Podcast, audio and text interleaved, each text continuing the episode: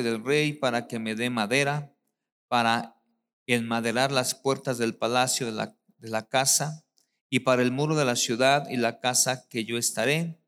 Y lo concedió el rey según le beneficiara la mano de Dios sobre mí. Y en el verso 17 dice, Dije pues vosotros veréis el mal en que estamos, que Jerusalén está desierta y sus puertas consumidas por el fuego, venid y edifiquemos el muro de Jerusalén y no estemos más en oprobio. Bueno, he leído algunas partes de, esta, de este libro de Nehemías para poder tomar eh, la enseñanza de esta mañana. Están entonces muy atrás, me han pasado aquí al frente. Pero bueno. Hoy vamos a hablar acerca de ciertas cualidades que Nehemías tenía para poder ejecutar una visión. Si hemos leído el libro de Nehemías, o algunos han leído el libro de Nehemías, sabemos que Nehemías tuvo una gran carga. Repita conmigo, tuvo una gran carga. Tuvo una gran carga en su corazón, puesto que él dice que oyó, ¿verdad?, a unos hombres que venían de la ciudad de Judá y que trajeron noticias pésimas, ¿verdad? Que la ciudad estaba vacía, que estaba asolada, que los muros habían sido quemados y que estaba en total destrucción la ciudad de Judá. Entonces Nemías siente esa carga y él clama al Señor y empieza a orar a Dios para que Dios le diera la capacidad, el entendimiento, las fuerzas, los recursos para poder edificar qué? Los muros de Jerusalén, ¿verdad? Entonces, Nemías tiene esa, esa carga sobre sí, pero esa carga se convierte en Nehemías en un propósito. ¿Por qué? Porque el propósito de Nehemías era edificar las murallas. Más sin embargo, Nehemías no contaba con qué? Con nada, ¿verdad? Ahora sí que Nehemías estaba solo, no tenía nada, pero tenía al más grande y al Dios todopoderoso, a Jehová de los ejércitos. Con él sí que contaba, ¿cierto? Ahora, Nehemías tiene ciertas cualidades o actitudes que lo llevan a desarrollarse como un gran líder del pueblo de Israel. En ese momento Nehemías estaba trabajando, ¿verdad? Eh, junto al rey Artejerjes, era su copero, ese era su trabajo. Él había sido también cautivo y era su trabajo. Mas, sin embargo, Nehemías, en esta necesidad que tiene o en esta carga que, tiene de edificar los, los muros de, de, Jerusalén, él, ¿verdad? Empieza a orar. Y él dice que eh, la, la, la, narración de la, de la escritura nos dice que él está pidiéndole a Dios que cuando el rey le pidiera o le dijera, ¿qué tienes? Entonces él iba a declarar el plan que tenía y que el rey, ¿verdad? En este caso le iba a dar todas las facilidades para poder salir e ir a edificar las murallas. Entonces esto sucede. Nemías empieza a orar, confiado en que Dios traerá qué? Una respuesta. Entonces lo primero que tenemos que destacar de la actitud de Nemías es que él tiene una pasión por el proyecto. ¿Qué es lo primero que tiene Nemías? Una pasión por el qué? Proyecto. Un proyecto que viene a causar una, eh, en este caso, ¿verdad? Eh, una carga en el corazón de Nehemías. Un proyecto que tal vez no tenía nada que hacer porque ya tenía 100 años esa ciudad desolada, ya tenía 100 años esos muros consumidos por el fuego, ya estaba esa ciudad perdida prácticamente. Mas, sin embargo, Nehemías recuerda, ¿verdad? Que ahí un día estuvo su padre, que ahí un día estuvo su madre, que allí un día, ¿verdad?, crecieron ellos, ahí fueron enterrados. Y eso entonces vuelve una carga en el corazón de Nehemías. Nehemías entonces, ¿verdad?, se apasiona por un proyecto. Sabemos que nosotros como iglesia tenemos una visión, ¿sí o no? ¿Verdad que sí? Y sabemos que trabajamos bajo proyectos. Ahorita, por ejemplo, vamos a trabajar, ¿verdad? En el proyecto de lo que es hacer la recepción ya de la iglesia, ya en forma, para que tengamos una recepción digna de un pueblo, ¿verdad?, que ama a Dios, ¿sí o no? ¿Cuántos saben que somos dignos de cosas grandes y, de, cosas bellas? ¿Usted lo cree así? ¿Verdad que sí? Somos dignos. ¿Por qué? Porque somos hijos de un quién? De un rey. Entonces hay un proyecto, ¿estamos de acuerdo? Hay un proyecto en el cual tú y yo tenemos que enamorarnos y del cual tú y yo tenemos que apasionarnos. Mire, todo lo que se ha hecho en este lugar es porque se han desarrollado proyectos, proyectos a mediano plazo, proyectos a largo plazo y a corto plazo. Pero todos van encaminados a algo, a edificar qué? Los muros de nuestra iglesia, los muros de nuestra congregación o los muros de nuestro auditorio, como usted le quiera llamar. Nemías tuvo esa pasión, tuvo esa carga en su corazón. Y él se apasionó del proyecto. ¿Cuál era el proyecto de Nehemías? Edificar qué? Los muros. Pero no era fácil, ¿sabe por qué? Porque él cuando escuchó al mensajero que venía de Jerusalén, él escuchó malas qué? Noticias. Y él dijo que por más de 100 años los muros estaban qué? destruidos. Y era una ciudad desolada. No había ni alma en esa ciudad. Imagínense a ¿verdad? En esa situación. Ya tenía el permiso del rey, porque dice que el rey lo vio triste. Dice, ¿qué tienes, Nemías? Y entonces Nemías, ¿verdad? Le explica lo que tiene. ¿Sabes qué? tengo esta carga en mi corazón, mi pueblo, ¿verdad? El pueblo de mis padres, donde mis padres fueron enterrados, está desolado, sus murallas están derribadas, consumidas por el fuego, está desolado. Le platicó toda la historia. Y el rey dice que dijo, ve y reconstruye los, los qué, los muros. Pero Nemías, que no tenía nada, le dice, pero manda cartas, ¿verdad? Para que me den madera, para que me manden guardias, para que me manden en qué transportar las cosas, y entonces voy. Y dice que así lo hizo quién? El rey. Ahora, Nemías se apasiona de ese proyecto. Un proyecto que tal vez no tenía futuro. ¿Por qué? Porque hombres que estaban en esa ciudad ya se habían acostumbrado a qué? A vivir de esa manera. ¿Yo no? a vivir de esa manera. Ya se habían acostumbrado. Para ellos era algo que normal. Imagínense la tarea tan dura que tenía Nehemías para cambiar el pensamiento de esos hombres que habían sido, ¿verdad? Conformistas por más de qué? De 100 años.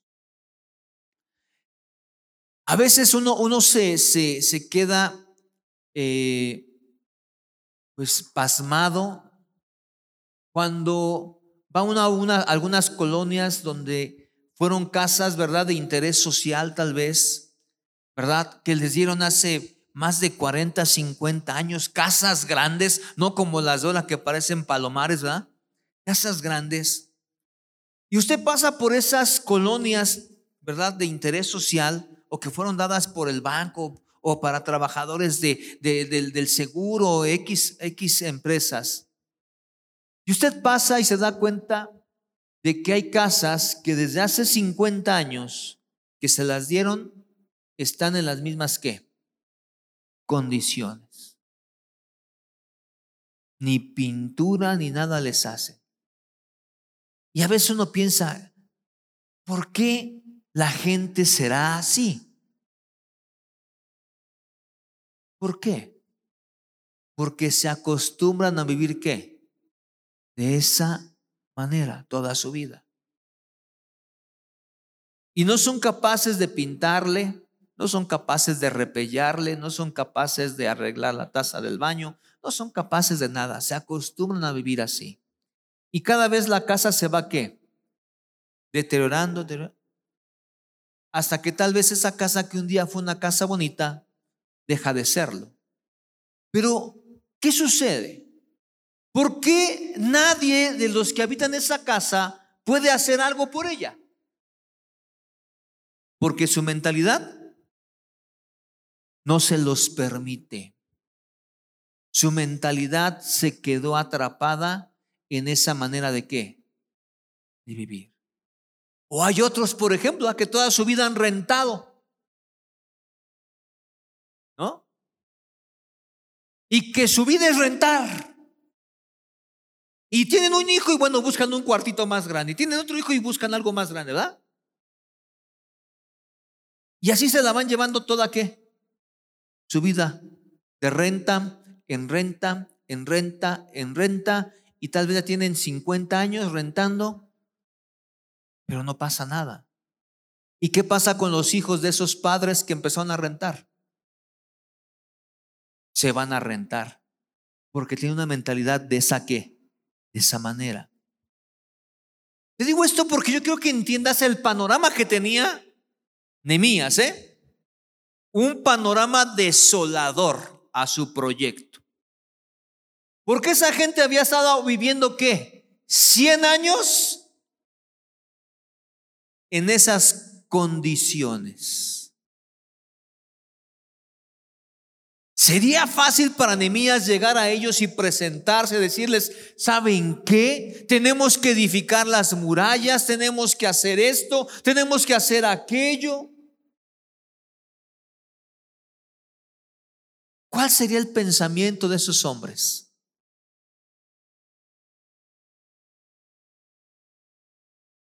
¿Qué pensarían esos hombres si Nehemías nada más llegaba hacia la buena, verdad, de decirles, vamos a hacer todo esto?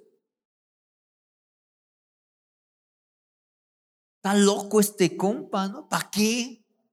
¿Para qué edificamos los muros? Así vivimos bien. Estamos tranquilos.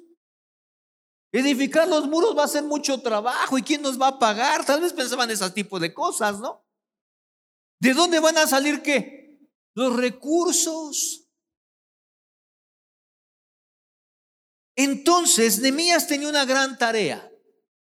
Él ya estaba apasionado porque sabía lo que quería. Sabía que Dios ya le había dado que respuesta a su proyecto. Sabía que ya tenía el apoyo del rey, ¿verdad? Al que servía, ya sabía que tenía todas las cosas. El problema es cómo cambiarle la mentalidad a ese pueblo. Entonces Nehemías va y se presenta a ellos. Aquí lo leímos en el verso 17 eh, del capítulo 2. Dice, y les dije, pues, vosotros veis el mal en que estamos, que Jerusalén está desierta, ¿sí? Y sus puertas consumidas por el fuego. Venid y edifiquemos el muro de Jerusalén y no estemos más en oprobio. ¿Qué dirían esos hombres? Ay, se está loco. Pero entonces les dice algo más importante, ¿verdad? El verso 18 dice, entonces les declaré cómo la mano de mi Dios había sido buena sobre mí y asimismo las palabras que el rey me había dicho y dijeron, levantémonos y edifiquemos, así así esforzaron sus manos para el bien y edificaron las murallas. No es fácil ir tras un sueño, no es fácil. Y más cuando ese sueño depende de quién? De todo un pueblo.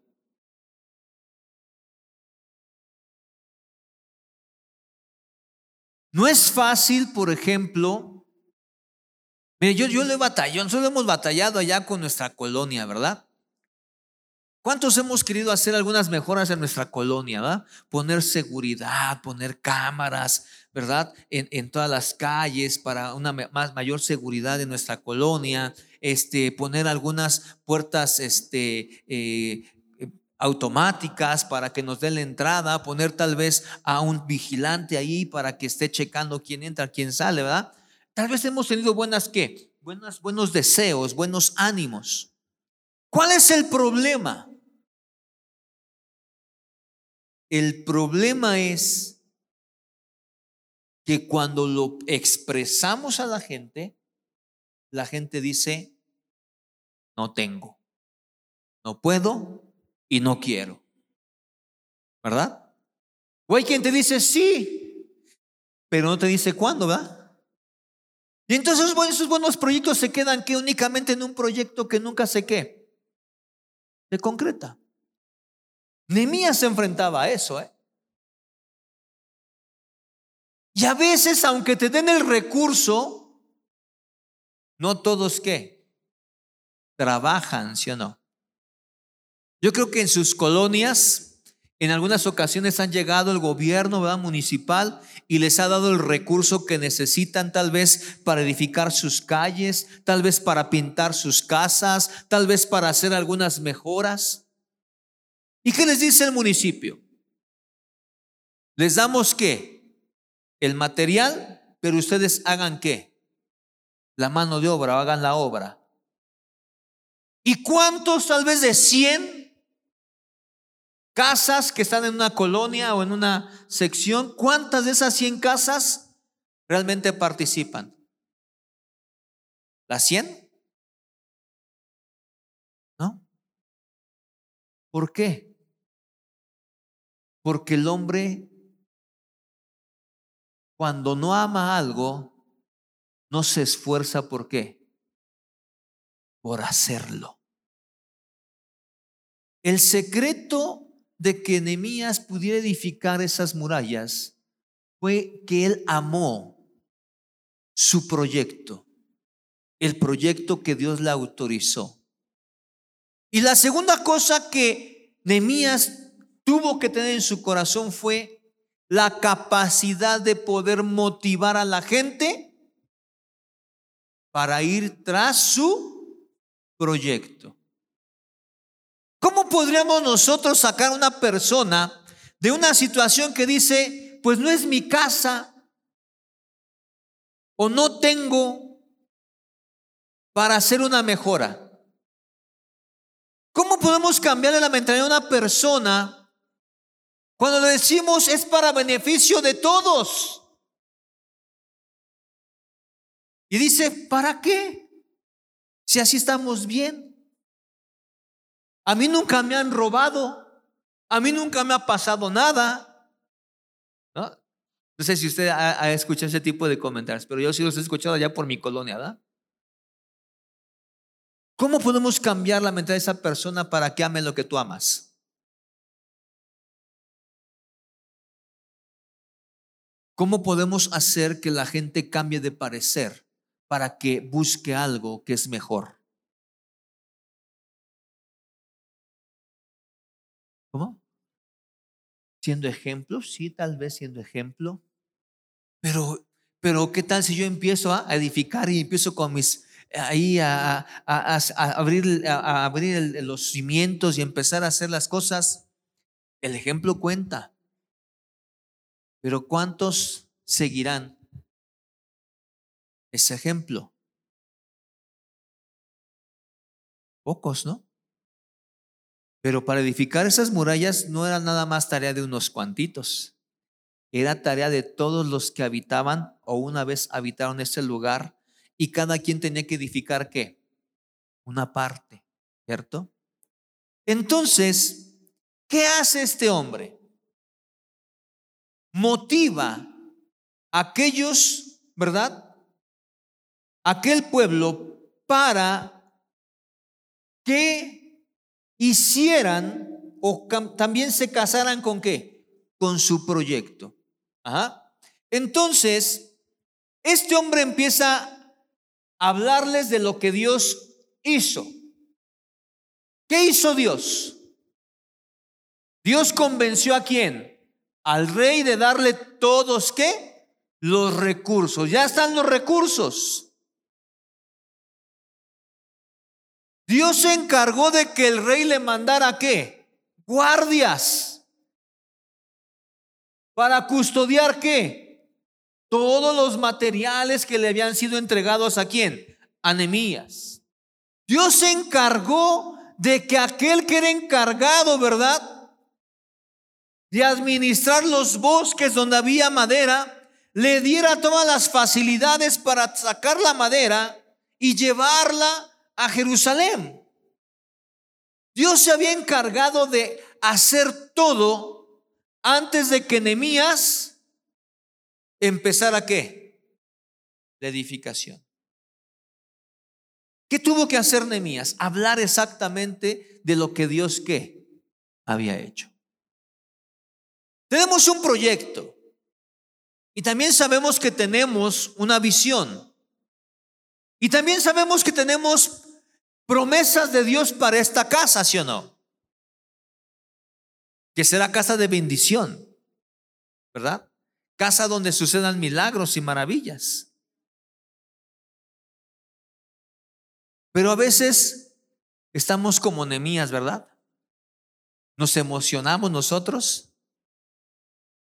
pero el pueblo no se emociona. El pueblo, ah, qué bueno, pastor, está bien, échale ganas, pastor.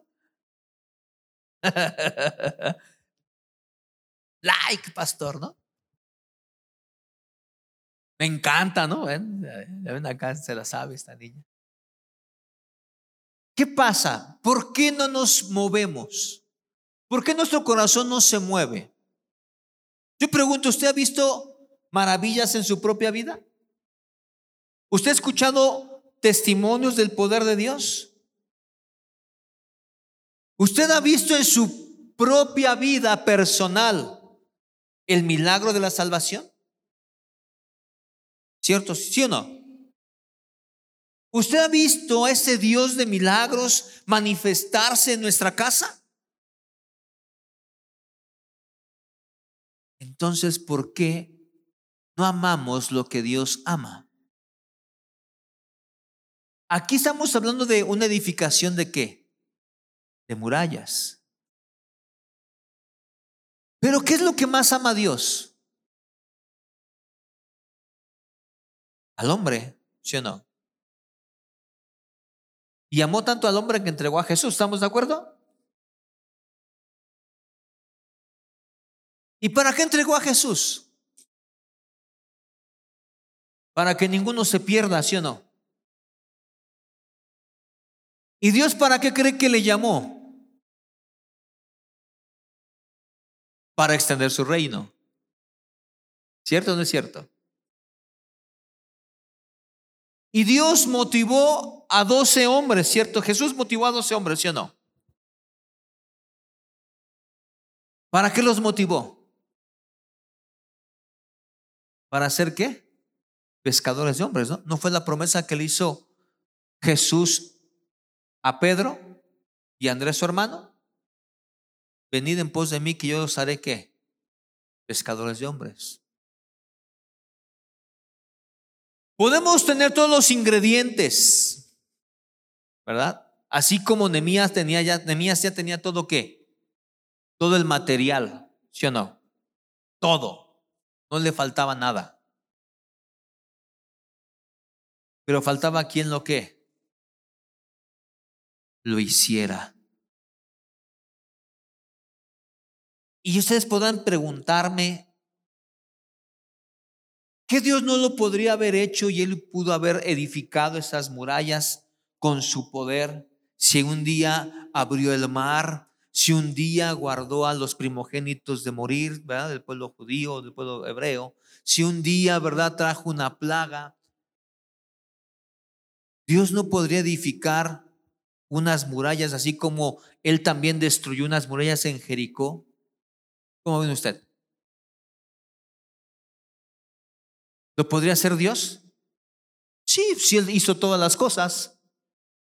Hizo los mares, hizo los cielos, hizo las montañas, hizo a los animales, nos hizo a nosotros. ¿Dios pudo haber edificado unas murallas?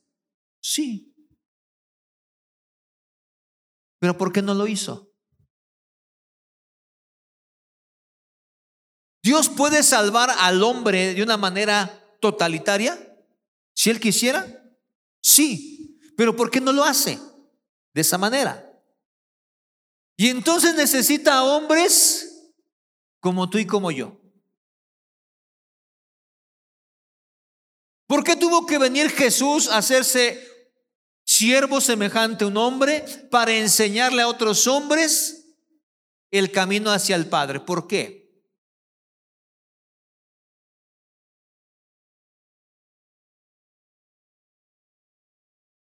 Si se pregunta de eso, ¿por qué? Y Nehemías pudo haber tenido todo, pero tal vez ni hablar del poder de Dios, ni hablar del cómo Dios hizo las cosas, ni hablar de todo lo que él había logrado orando al Señor, pudo haber movido a ese pueblo a seguir qué? La visión. ¿Qué marca la diferencia o qué marcó la diferencia en esa motivación.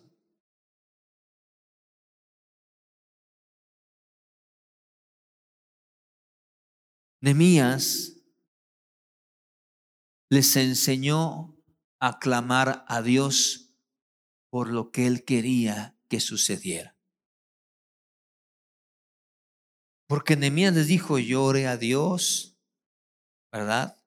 Y sentí la carga y pedí perdón por el pecado del pueblo y le pedí a Dios esto, esto y esto y Dios contestó. ¿Ese pueblo tenía cierto conocimiento de Dios, sí o no? Sí. Lo primero que Nehemías tuvo que despertar en el corazón de ese pueblo era un amor por quién? Por Dios. Si no se despierta un amor por Dios en el pueblo, entonces las cosas no suceden. Podemos tener todos los ingredientes. Podemos tener una alabanza preciosa, podemos tener la mejor predicación, podemos tener, ¿verdad? La más, la más grande manifestación del poder de Dios. Pero si yo no amo lo que Dios ama, nada va a pasar. Y podemos despertar su interés y motivarlos. Pero si tú no amas lo que amamos, no pasa qué? Nada. ¿Por qué esa gente no invierte en su casa? Hablando del ejemplo de las casas. ¿Por qué esa gente no invierte en su casa?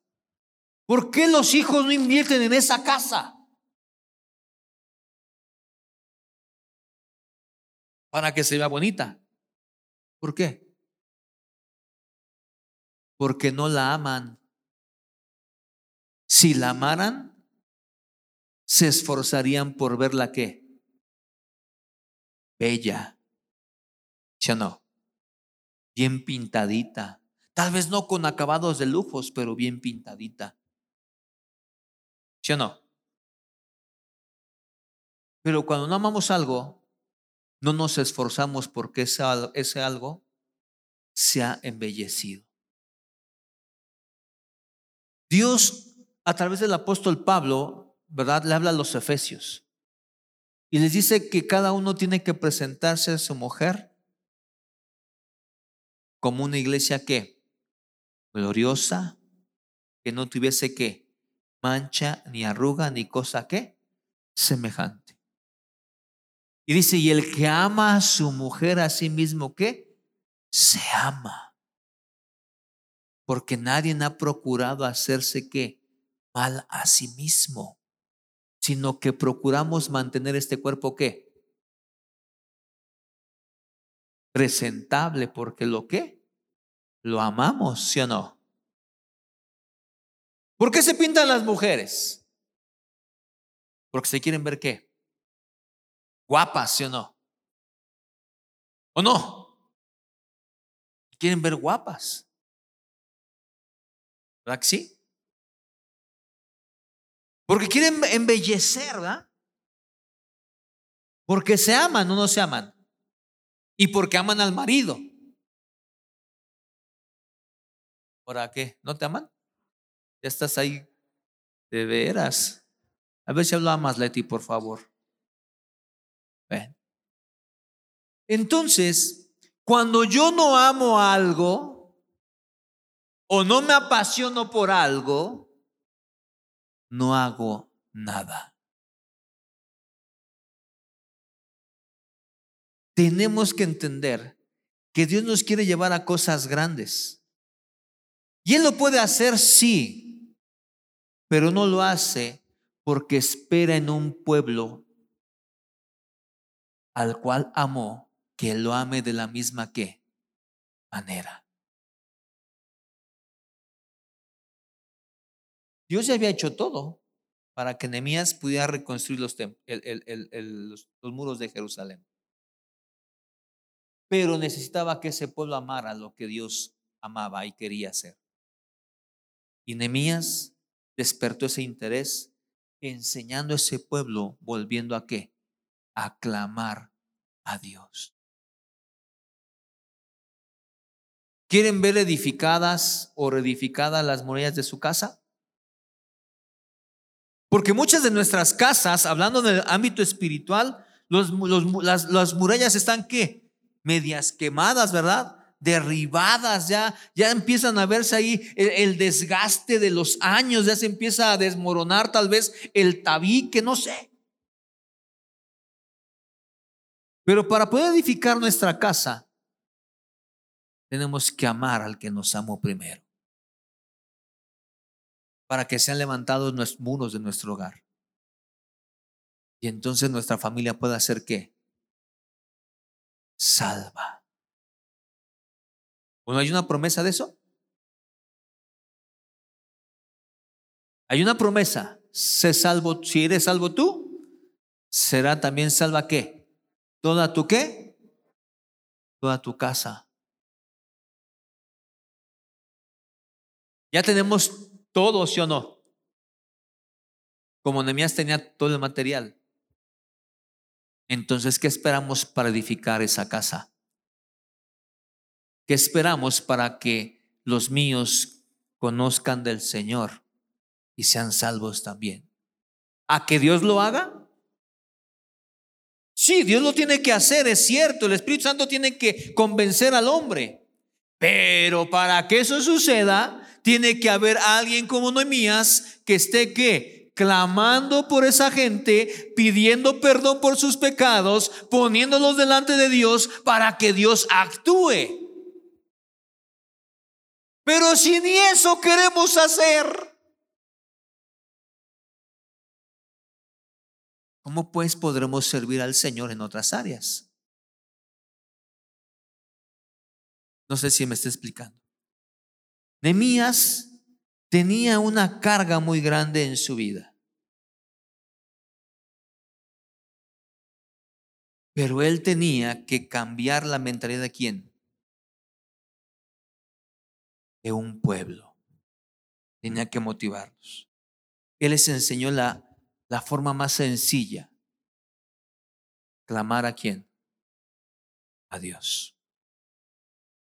Y Dios iba a encargar de ponerles a ellos también qué? El amor por lo que Dios quería hacer. Y dice entonces, si ustedes pueden leer el libro de Nehemías, dice que entonces cada uno de aquellos líderes de las diferentes tribus empezó a edificar una parte de, las murallas. Unos edificaron la parte norte, la sur, el este, el oeste. Unos edificaron algunas puertas o reconstruyeron algunas puertas. Pero dice que todos se pusieron a qué? A trabajar a ese, bajo ese proyecto. Ahora, ¿qué más había en? Algo que a veces nos falla a nosotros una confianza indeclinable en Dios. Una fe como la de Cristo Jesús. Una fe que no era movida por nada. Dice el apóstol Pablo, ¿quién me apartará del amor en Cristo Jesús? Y el apóstol Pablo empieza a describir tribulaciones, no. Angustias, no. Hambre, no. Desnudez, no. Naufragios, no. Ser azotados, no. Empieza a describir el apóstol Pablo todas aquellas cosas que para él no eran un motivo de poderse apartar del amor de quién? De Cristo Jesús. Porque él había amado a Jesús. Sabía cuál era su premio qué? anhelado, sabía cuál era su galardón anhelado, sabía hacia dónde iba, ¿verdad? ¿Cierto o no es cierto? Y todos los días trabajaba en sí mismo para conquistar su carne, crucificar su carne y levantarse en victoria. Todos los días el apóstol Pablo tenía un conflicto consigo mismo. ¿Crucificar qué? Su carne. ¿Por qué? Porque amaba a quién? A Jesús. ¿Sí? Él lo amaba. Su confianza estaba puesta en él. Pero ¿qué nos aparta a nosotros del amor en Cristo Jesús? La flojera, la ropa que no la ve, ¿verdad? El marido, los hijos.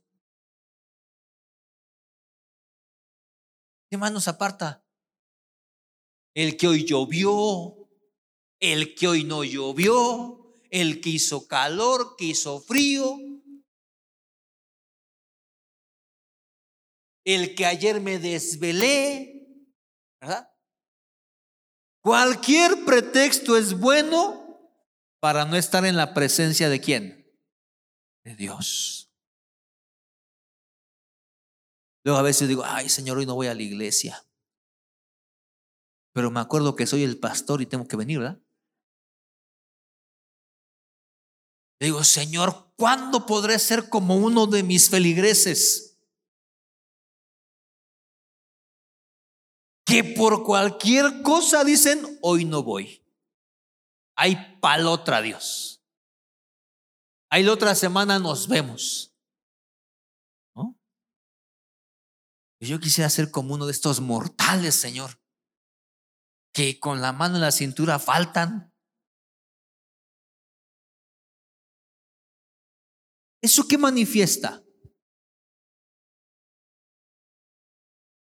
Una falta de compromiso, poca fe porque somos desobedientes a, a estar congregándonos. ¿Qué manifiesta? Que no amamos a Dios lo suficiente por encima de nuestras qué? Tribulaciones. Eso es lo que manifiesta, ¿eh? Porque el que ama a Dios, dice el apóstol Pablo, ni hambre, ni desnudez, ni enfermedad, ni escasez, ni cárcel me separará de qué? Del amor en Cristo Jesús. Ni la mujer porque hoy se enojó, nada me va a separar del amor de Cristo Jesús. Pero ayer me enojé con mi mujer y me desquito no viniendo a la iglesia hoy. Yuju, varones, ¿no les pasa eso? Ah? O al revés, ¿verdad? Se enojó el varón y ahora no voy para que se le quite. Oiga, no se está desquitando con su marido ni con la marida. Se está desquitando con su amado, ¿no? Que es Dios. Pero así somos como hombres, ¿sí o no? Entonces, Nemías tenía una confianza, una fe que no declinaba ante ninguna circunstancia. ¿Sabe por qué? Porque mire, él estaba haciendo cosas buenas, ¿verdad? Pero no faltaron los sacerdotes, ¿verdad? Ministros de Jehová, que empezaron a decir, no, Nemías quiere algo más que únicamente edificar los, los muros, no, Nemías quiere levantarse como nuestro rey, Nemías quiere... Y empezaron a murmurar de Nemías. Y empezaron a ponerlo en contra, en contra de las autoridades que regían en ese tiempo a Jerusalén. Los, los pusieron en contra de Nehemías. Y querían acabar con Nehemías. Se levantó un ejército en contra de quién? De Nehemías. Dice que entonces Nehemías, ¿verdad? Motivó al pueblo, dijo, nada nos va a apartar de nuestro proyecto. ¿verdad? Tomemos que espadas, lanzas, escudos, y unos vamos a estar edificando y otros van a estar qué? guardando a los que edifican. Dice que entonces unos, ¿verdad? Con una mano que edificaban y en otra mano traían qué? La espada. Ni las circunstancias ¿Los separaron de qué? Del proyecto. ¿Sí me explico? Una confianza total en quién? En Dios. Eso tenía Nehemías. ¿Qué otra cosa tenía Nehemías? Era perseverante y paciente. ¿Cuántos somos perseverantes en lo que iniciamos? Hay quien iniciamos y nunca terminamos, ¿sí o no? Y los proyectos se quedan ahí, ¿verdad? Y pudieron haber sido buenos proyectos, pero ahí se quedaron, porque no fuimos qué? Perseverantes. Cualquier problemita nos hizo hacernos a un lado. ¿Cierto o no es cierto? Sí somos. ¿Cuántos la impaciencia nos roba las bendiciones? Hay que ser pacientes. Nemías fue paciente. No se desesperó, ¿eh? Porque tal vez algunos, por el miedo de que venían aquí a atacarlos, dijeron, ya no le sigo, ¿eh? Yo hasta aquí. Él tuvo paciencia. Hasta que Dios volvió a qué? A motivarlos y volvieron a tomar, ¿verdad? Su posición para seguir edificando. La perseverancia es el éxito en todas las cosas. Tanto naturales como qué? Espirituales. A veces nos desesperamos porque la marida no entiende, el marido no entiende, porque los hijos no entienden, ¿verdad? Y nos desesperamos. Decimos, ay Dios, tú ni me oyes. Pero ¿cuánto has orado por ellos? Te pregunto. Tal vez oras cuando las cosas se ponen difíciles, ¿verdad? Y ese día sí clamas al Señor y no te paras y los ojos se te hinchan porque es, ay, ya ves que las cosas medio se componen y entras en el confort, ¿no? Y otra vez te vuelve a apretar y estás ahí desgañotándote, ¿no? Porque no somos qué? Perseverantes. La perseverancia es el éxito en todas las cosas. Si no perseveramos en la oración, por los nuestros, nunca los vamos a conquistar para Cristo. Entonces no venga aquí, ay, es que ya no sé qué hacer con mi marida, con mi marido, con mis hijos. Sigue orando. Ahí está qué? La victoria. ¿No dice la escritura que la oración pudre el yugo que ata al hombre? Si yo no oro, si yo no edifico, si yo no soy constante, si yo no pago ese precio, ese esfuerzo, ¿quién lo va a hacer por mí?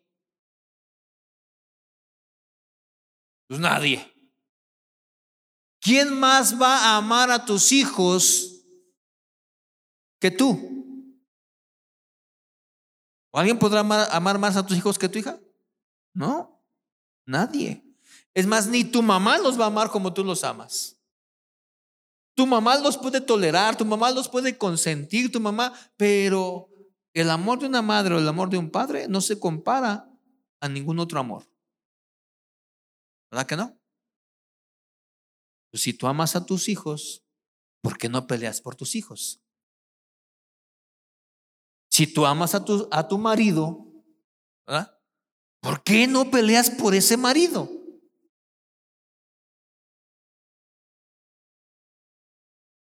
Si tú amas a tu marido, ¿por qué no lo haces de la misma manera?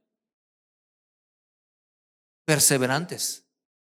Nehemías fue perseverante. Nunca, a pesar de las circunstancias, dijo, mejor dejo de edificar.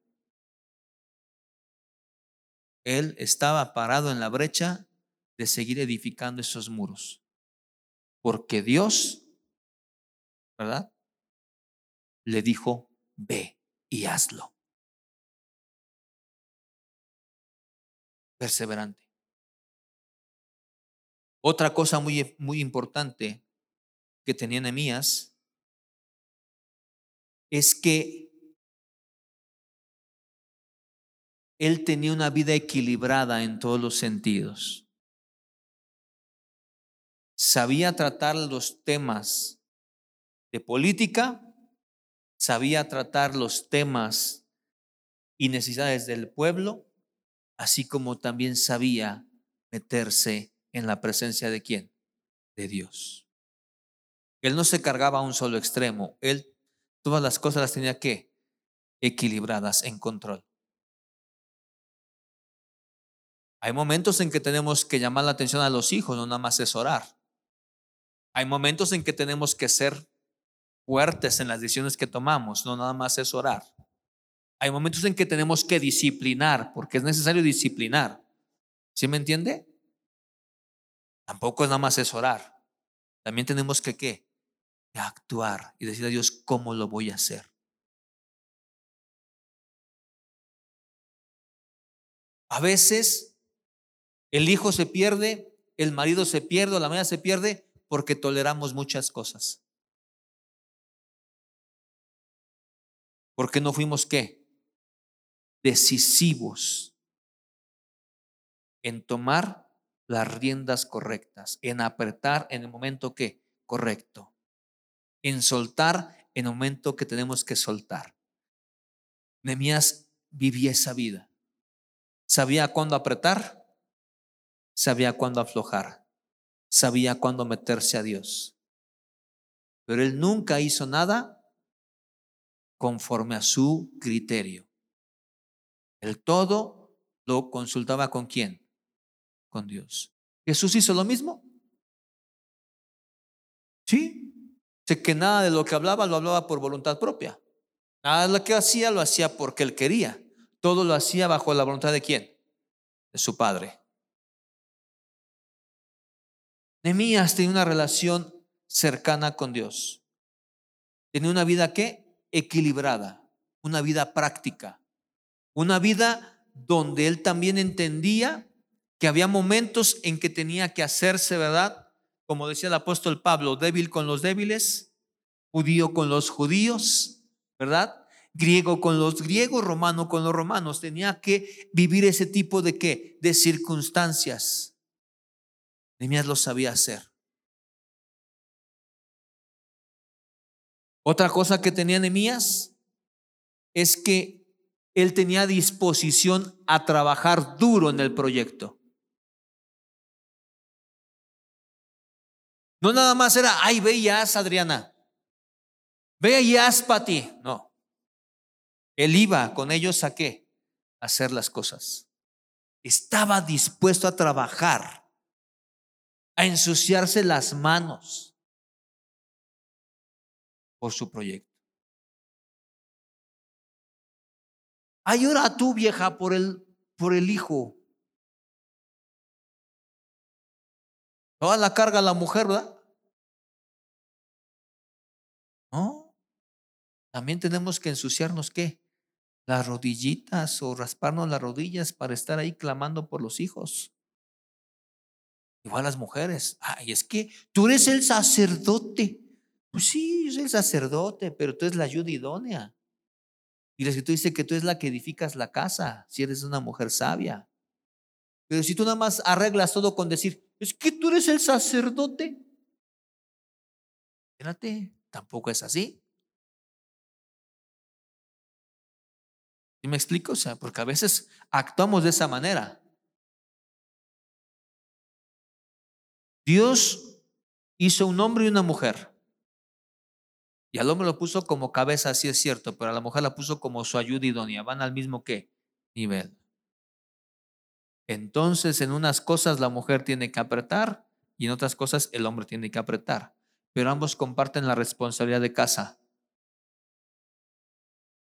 Porque en un reino gobierna tanto el rey como la reina. ¿Sí o no? ¿Dónde evadamos nuestras responsabilidades? Nemías trabajaba duro. Nemías se ensuciaba las manos. Nemías se metía en el proyecto. Y aquí es donde aplica el ejemplo, ¿ah? ¿Qué estás haciendo? Yo vengo y te ayudo. ¿Sí me explico? Entonces, Nemías sabía lo que quería. Él tenía disposición para trabajar en el trabajo duro. Él no se hacía a un lado. Jesús vino a servir a sus discípulos, ¿sí o no? ¿Sí o no? Sí. ¿Él se hizo a un lado del servicio? No, él estaba ahí. Él iba a predicar a donde se necesitaba que fuera a predicar. ¿Verdad que sí? O Jesús nunca se hizo a un lado de su responsabilidad.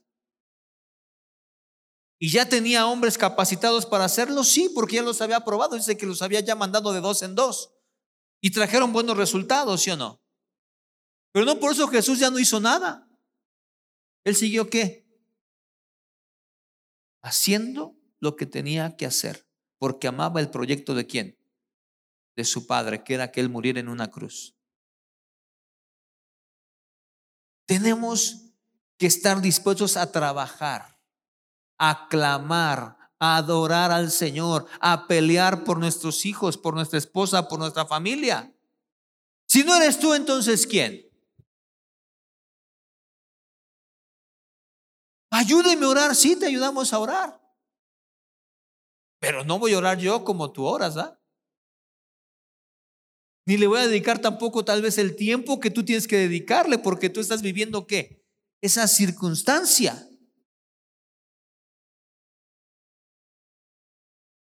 No por eso estoy diciendo que no vamos a compartir nuestras necesidades de oración, ¿no? Todos somos una familia, vamos a orar por la necesidad.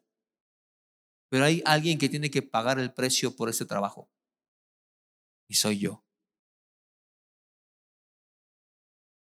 Eres tú por los tuyos.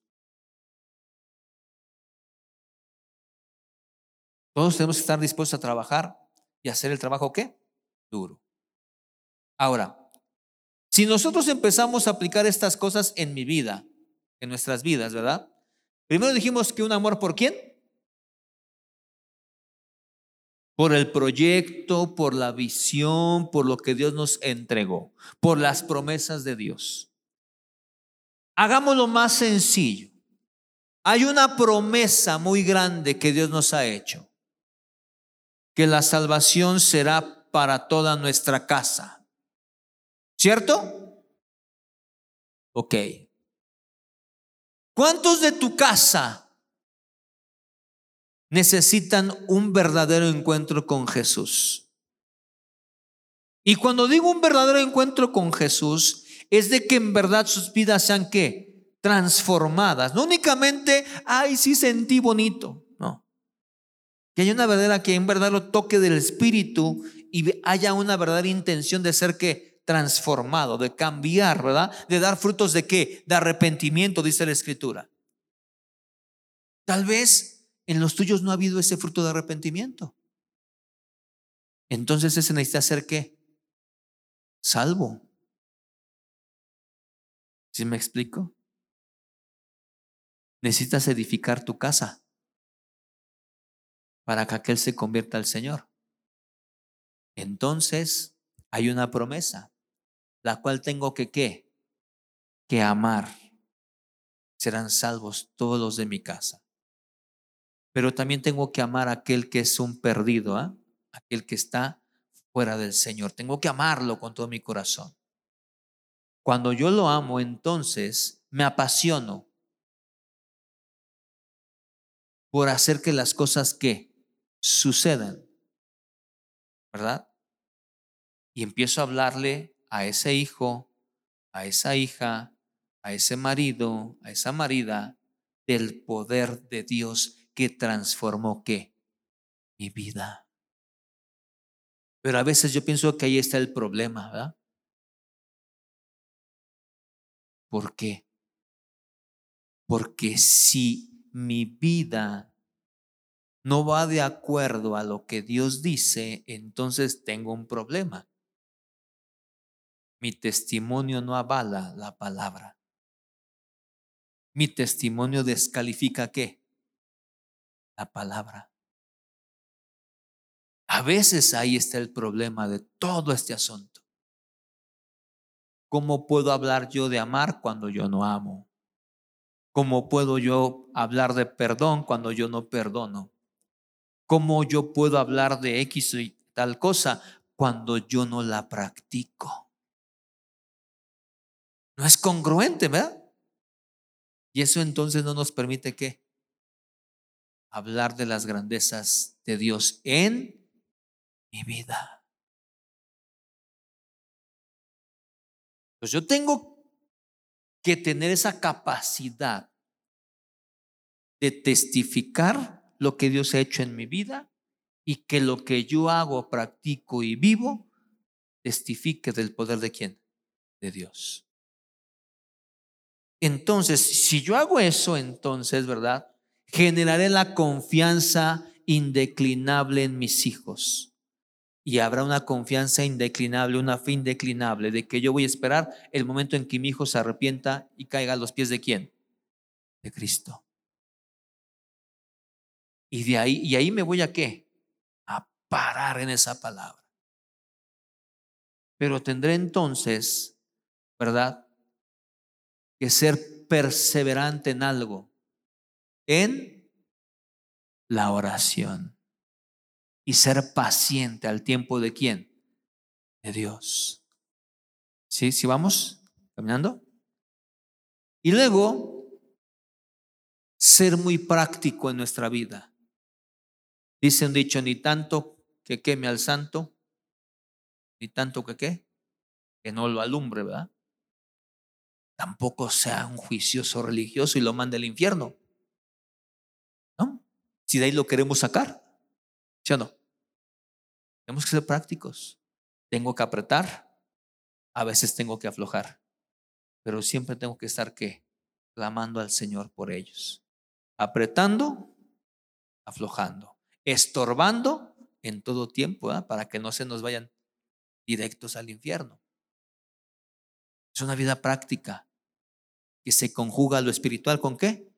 Con lo natural. Y luego, de ahí, estar dispuestos a trabajar duro hasta que ese hombre, esa mujer se qué? Se conviertan al Señor. Esas fueron las claves del éxito de Nehemías. Si tú y yo las ponemos en práctica en nuestras vidas, tendremos éxito en todo lo que hagamos. Fue lo que hizo Jesús con sus discípulos. No creo que fue fácil, ¿verdad? Todavía el último día, cuando fue Jesús entregado, ¿verdad? Todavía salió el bonachón de Pedro con la espada y le mocha la oreja al, soldado. ¿Y qué dijo Jesús? Espérate, tampoco es así, ¿va? Tranquilo. Y ya oró y le puso la que la oreja en su lugar, ¿verdad? No es tampoco por la fuerza, o sea, hay momentos en que tenemos que ser que duros, pero hay momentos en que tenemos que ser ver qué está sucediendo para poder determinar lo que vamos a hacer. Entonces Jesús también enseñó a sus discípulos de esa manera. Y él fue así. Oraba por ellos, ¿sí o no? Oraba al Padre para que Él le revelara lo que quería que hicieran. Les enseñó a hacer las cosas. Y Él fue al, frente, ¿sí o no? Por eso les dijo, venid en pos de mí. Síganme. Y yo los voy a hacer pescadores de hombres. Jesús fue un ejemplo. Todas las áreas. Nemías fue un ejemplo para este pueblo. Que por muchos años se acostumbró a vivir qué? mal. ¿Qué tenemos que hacer entonces, amada iglesia? ¿Queremos seguir viviendo como hemos vivido hasta ahora? Conformándonos, ¿verdad? Con medio andar en las cosas de Dios. O ser radicales en nuestras decisiones y tomar las cosas de Dios con toda seriedad. Hay proyectos, pero el proyecto más grande que tenemos de parte de Dios es que ninguno se pierda. Que todos tengan que vida eterna. Que toda mi familia se convierta al Señor. Y primero tengo que empezar con los de mi casa. ¿Verdad?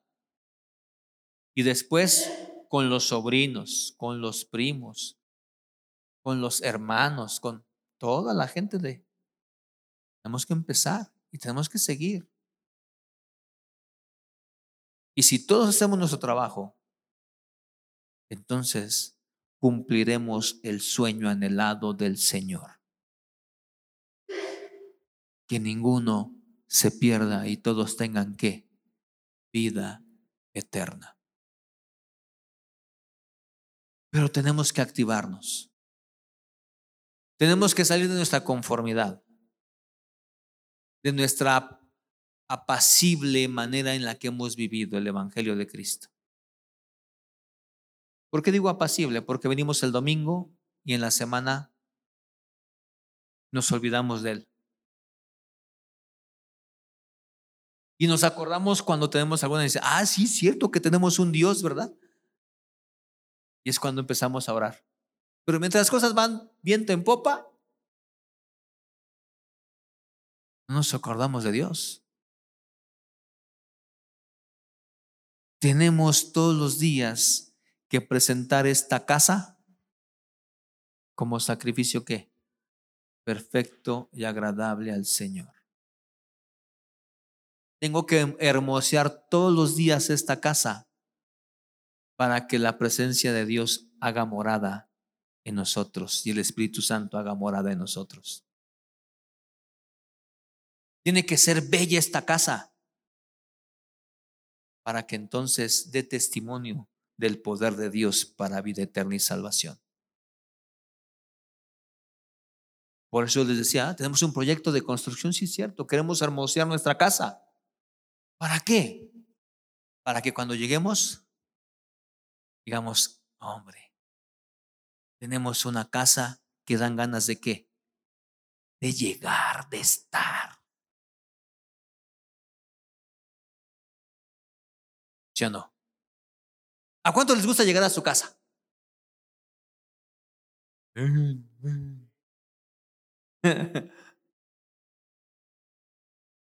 ¿Y les gusta ver su casa bonita o no? Sí. ¿Y nos esforzamos por hacerlo? Sí. ¿Verdad? No nada más el día que les vaya a caer la visita, ¿va? No, no, no. Todos los días. Yo peleo con mis hijos todos los días digo, caramba, todos los días tiene que estar la casa presentable porque no sabemos en qué momento va a llegar una visita. ¿Verdad? Porque Imagínense, llegan visitas inesperadas y la casa echa patas para arriba. Dices, espérate, ¿dónde lo siento? ¿va? Tiene que estar siempre en nuestra casa, ¿qué? Limpia, presentable para recibir a alguien. Así también tiene que ser mi vida todos los días, limpia, presentable, para que cuando el Espíritu Santo quiera manifestarse, tenga la libertad de qué? hacerlo. Que no haya nada que estorbe. ¿Sí me explico? Pero es que, es que ni se manifiesta Dios. Pues no. Pues es que Dios no va a entrar un chiquero. Dios va a entrar a una casa que limpia, ordenada, sin mancha, sin arruga, ni cosa que semejante. Ahí es donde va a habitar Dios. Yo tengo que cuidar que así esté mi vida. Para que su presencia esté en mí todos los días. Así es que Nemías es un ejemplo como un hombre común y corriente a seguir. Porque a veces cuando decimos de Jesús, ah, es que Jesús era, era Dios, así qué chiste tiene. Pero Nemías no era Dios. Nehemías era un sirviente, era un copero del rey. Ese era su trabajo, como cualquier trabajo de quién? De nosotros. ¿Qué marcó la diferencia?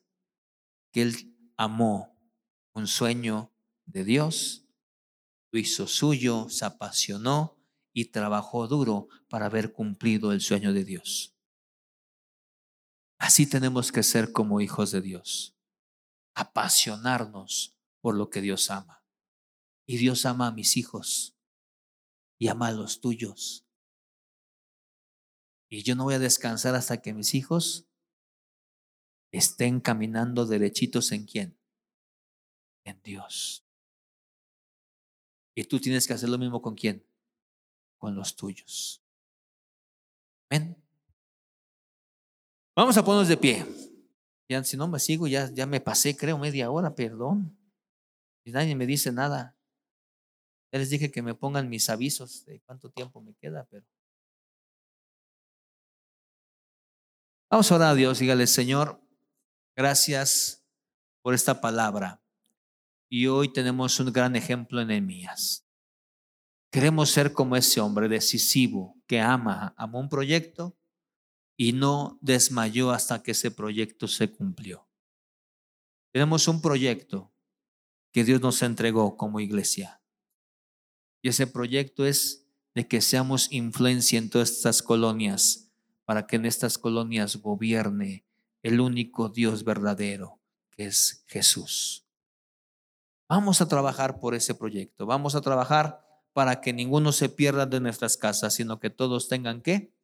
Vida eterna. Padre, en esta hora, yo te doy gracias por esta palabra, Señor. Sabemos que Nehemías fue un hombre, Señor, que fue usado por ti, Padre Celestial. Fue un hombre en el cual tú depositaste un proyecto, Señor, que fue la reedificación de, los, de las murallas, Señor, de las puertas de Jerusalén, Padre Celestial. Este hombre amó, Señor, ese proyecto, se apasionó de ese proyecto, pero en todo tiempo, Padre, oró a ti para que tú, Señor, le revelara, le revelara, Señor, cómo lo iba a lograr, cómo lo iba a hacer, Padre Celestial. Él, a pesar de las circunstancias que vivió, Señor, nunca, Señor, se apartó de lo que tú le habías entregado. Él siempre confió, dependió, Señor, y su fe cada vez que una circunstancia difícil, Señor, venía a estropear el proyecto, Señor, el Señor crecía más su fe, Padre, porque tú respaldabas su palabra, porque tú, Señor, apaciguabas, Señor, a sus enemigos, porque tú, Señor, los guardabas, Padre Celestial de la muerte, Señor. En esta hora, Padre, yo te quiero pedir, Señor, que seamos como esos Nemías, Señor, que nos levantemos, Padre Celestial, para edificar las murallas de nuestras casas, Señor, para edificar las puertas de nuestras casas, Señor, y para ver, Padre Celestial, a un pueblo, Señor, que guardado, que es levantado, Señor, que es salvado, Señor, por tu poder. Sí, Padre, queremos ser esos hombres y mujeres, Señor, que estén dispuestos a trabajar, Señor, a una costa de nuestras propias vidas, Señor, esperando, Señor, la recompensa en ti. Que nada nos aparte, Señor, de tu amor. Que nada sea más grande, Señor, que nos aparte, Señor, de la fe verdadera, del camino perfecto, Señor, sino que todos los días, Señor, prosigamos al blanco anhelado, Señor, al galardón, Señor, que nos espera, que es estar sentados en las moradas celestiales, Señor, juntamente contigo. Padre, en esta hora yo pongo a tu iglesia en tus manos, Señor, y yo te pido que tú los apasiones por lo que tú te has apasionado, que tú, Señor, los hagas, Señor, estar perseverantes, Señor, todo tiempo, Padre Celestial, en tu oración, Señor, en la oración, en el clamor a ti, Padre Celestial, en tu alabanza, Señor, en la lectura de la palabra, Padre, para que seamos edificados, Señor, y podamos edificar a otros, Señor. En esta hora yo te pido, Señor, que tú nos levantes, Señor, y que tu gracia gracia, Señor, venga sobre nosotros. Que tu misericordia, Señor, se manifieste, Señor, todos los días con poder, Señor, y autoridad sobre nuestras vidas. Padre, toma nuestras vidas en tus manos, Señor. Y te pido que tú tomes el control de todas las cosas, Señor, en nuestras casas que seamos esos hombres, Señor, y mujeres dispuestos a pelear por los nuestros, Señor. Con una mano, Señor, tomando, Señor, la espada, Señor, y con otra mano, Señor, edificando, Señor, correctamente nuestros hogares. Padre, Señor, llévanos, Señor, en bendición, Señor, y que esta palabra, Señor, sea una palabra que edifique el corazón de tu iglesia, Señor, y que nos lleve a ser conquistadores, Señor, de lo que tú, Señor, amas y anhelas, Señor, que sea tomado. Padre, en esta hora te doy gracias, Señor, y te pido que tú nos bendigas en esta hora, en el nombre de Jesús. Amén.